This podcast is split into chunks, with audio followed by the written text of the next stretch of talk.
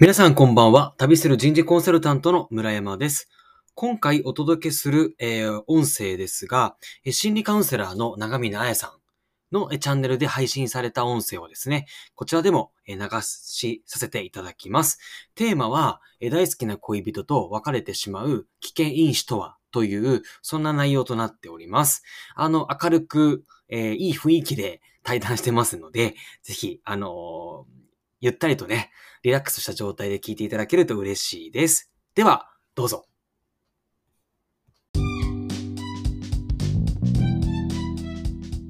Progress. こんにちは、中見なやです。こんにちは、村山です。この番組では皆様からの相談に回答しながら、愛する女性のヒーローに変化、成長するための本質的なアドバイスをしています。復縁、恋愛の具体的なノウハウ、テクニックを知りたい人は、プロフィール欄の LINE から無料でプレゼントをしているので、登録して受け取ってください。個別の無料相談も遠慮なく LINE へ送ってくださいね。では、あのはい相談が来ているので読み上げたいと思います。はい。はい。えーあゆむさん34歳のからの相談です。1年間付き合っていた彼女、かっこ27歳の方と別れてしまいました。原因は自分の言葉が彼女を傷つけたことです。具体的には、めんどくさいやきつい、疲れたなどのネガティブな発言が多く、彼女を不安にさせてしまいました。付き合っていた時は週に1、2回会っており、いろんな場所にドライブがてら観光に行くことが多かったです。現在元カノとは LINE でのやり取りはできています。ただ、電話や実際に会ってはもらえていません。私の問題は恋愛だけでなく、通常の人間関係でも他人への関心が薄く、相手の気持ちを汲み取ることが苦手なため、それを改善したいです。今は焦らず彼女に興味を持って彼女の考えに共感しもう一度関係を再構築していずれは結婚したいですもう一歩踏み込んだ関係になるためにはどのようなやり取りを進めていけばよろしいでしょうか？という相談でございますはい。ありがとうございます。はいなんか、でもこの方素晴らしいですよね。失恋ってやっぱ辛いと思うんですけど、うんあの、なんか自分を見つめてますよね。なんか恋愛だけじゃなくて、そうですね見つめてますね人間関係、なんか自分のね、生き方そのものも振り返ってて、うんなんかそういう気づきを得られてるっていうところが素晴らしいなっていうふうに、そうですね。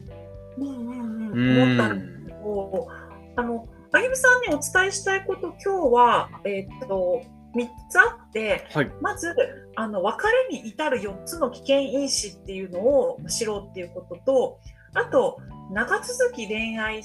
長続きする恋愛とか結婚生活を続けている人には、その中心にあるものがあるんですね。うんそれを強化していこうっていうことと、あと最後は、えー思いやりと優しさの心を育てるっていう、まあ、この3つか、3つがその復縁する鍵かなっていうふうに思うのでお伝えしていきたいんですけど、うんなんかこう村山さんから見てこれってなんか別れちゃうよなみたいなのってなんか感じるのってこのこれこれやってるのってなんかされたら嫌だなみたいのって見てて読んでて思ったことってあります？ああ、まあ相談文に書いてある、その、めんどくさい、きついっていうネガティブ発言が多いっていうのは、まあ普通に嫌ですよね。そうですよね。これはまあ彼女、彼氏に限らず友達でも嫌ですもん。うんうんうんうんうん。そうですね。本当にこれ、なんかこれ あの頑張ってる時自分を見つめて頑張ってるのはいいと思うけど、うん。あの面倒くさいきつい疲れたっていうのを多分まあ連発してたってことだと思うので、うん。あの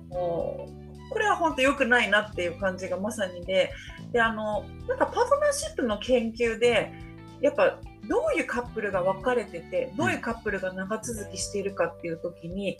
この4つをやってるこの4つのコミュニケーションをしている人は別れに至るっていうのがあるんですね。はい。でそれがあの1つ目が非難はい。で2つ目が侮辱はい。でそして3つ目が自己弁護はい。で4つ目が逃避っていうものに当たるんですけど、うん。あのこの歩夢さんがしてる面倒くさいとかきついとか疲れたっていうコミュニケーションってあの実は自己弁護だから、あのもう疲れたからあの何々したくないとかうん。あとは話し合いとかあとよ逃避っていうのもやっちゃってるともう逃げるっていうことうん。あのなんかこう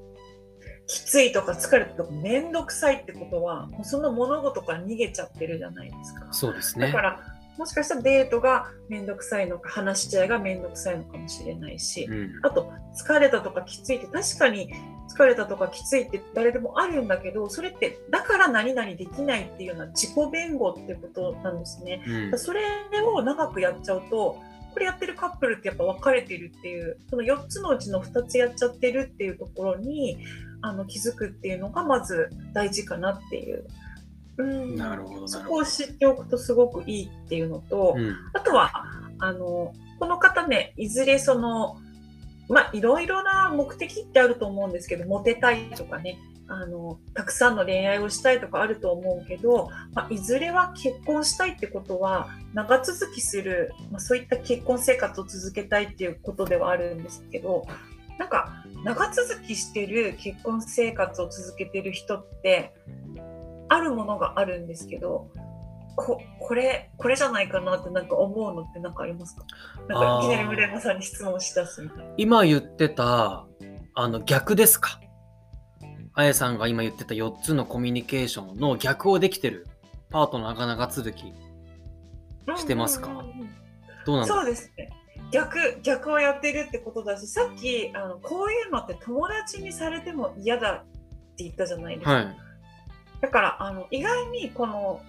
なんか結婚生活とか恋愛とか長続きしてるとまあこの逆のコミュニケーションをしっかりやるってことももちろんそうなんですけどあの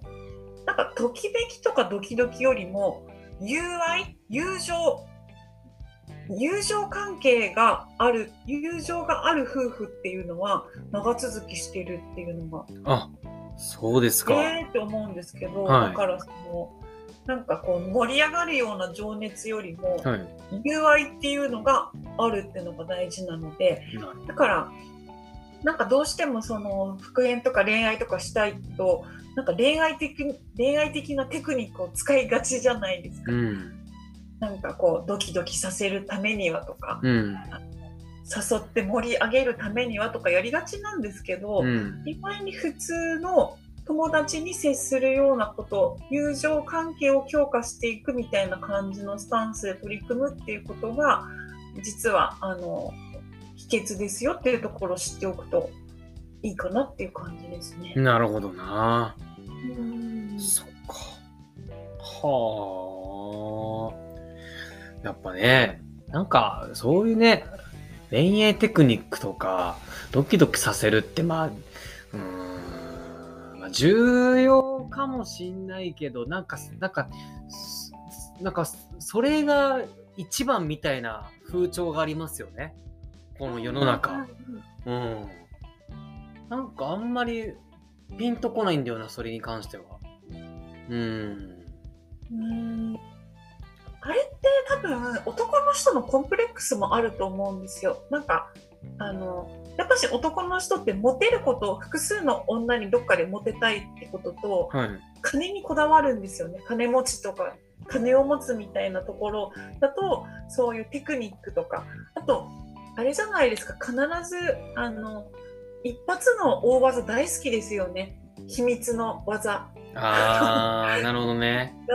漫画とか見てても、はい。ドラゴンボールとかでもそうだし、あとキングダムとかでももうなんかそういう戦って一発逆転の技が好きだからやりたがっちゃうんだけどあのシンプルなんですよね。うーん。実はうんうんうん、だからあのせっかくね LINE のやり取りっていうのもできてるから、に。うん。まずそんなに友情友情を育んでいくんだっていうところが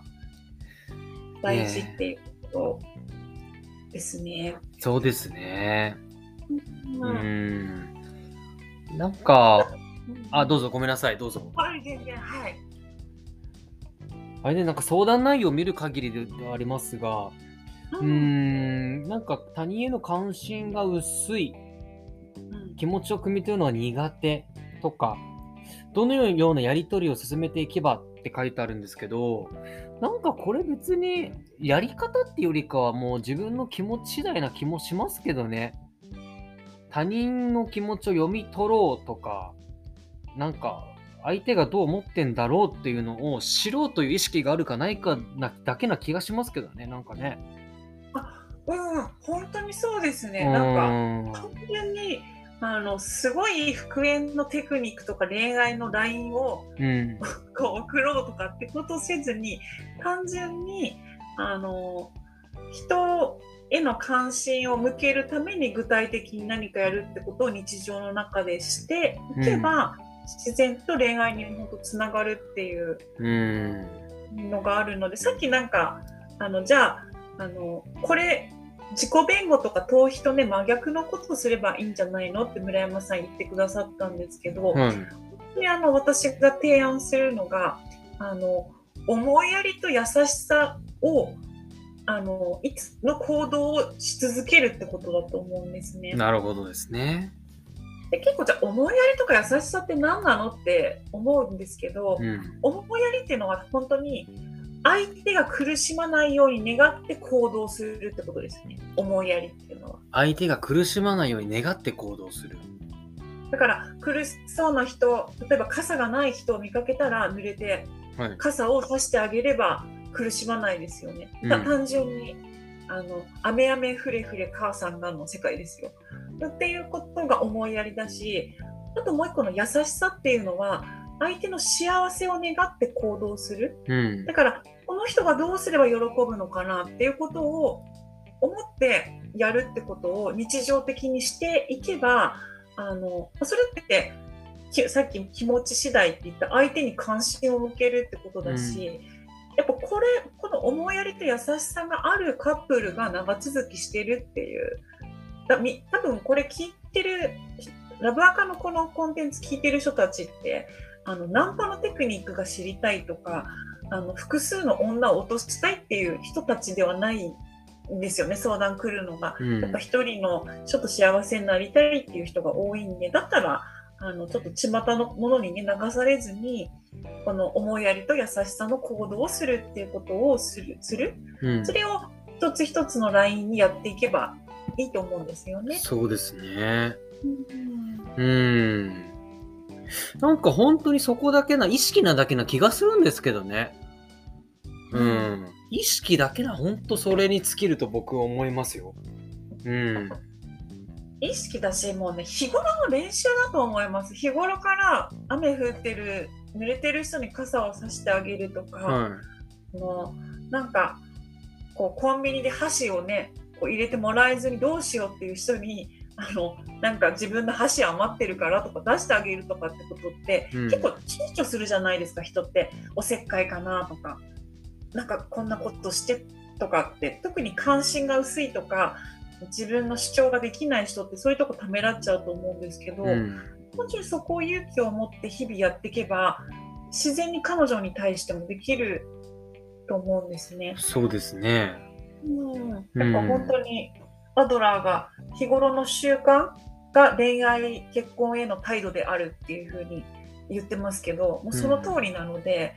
だからあのそういうことを日々もう職場の人女友達お母さんお父さんってやっていけば彼女に対してもそういった LINE が送れるようになるのであのそれで押していけばうまくいくんじゃないかなって思いますね。そうですね。本当に思いますよ。うん。やっぱ本当 LINE テンプレートいらないです。自分が日々やっていることをどういうことをしたら人が喜んでいったかってことをうん。メモとかしていけばそれがテクニックあのテンプレートになるわけだから、うんそういうふうにあの思いやりと優しさのね LINE テンプレートをあの自分であのどんどん作ってあの彼女に実践するといいかなって思いますね。そうですね。確かに。なんで、あのね、本当どうすればいいかっていうよりかは、もう本当気持ち、自分の心の持ちようで、をまず整えていただいてから、彼女と接してもらいたいですね。そうですね。うん。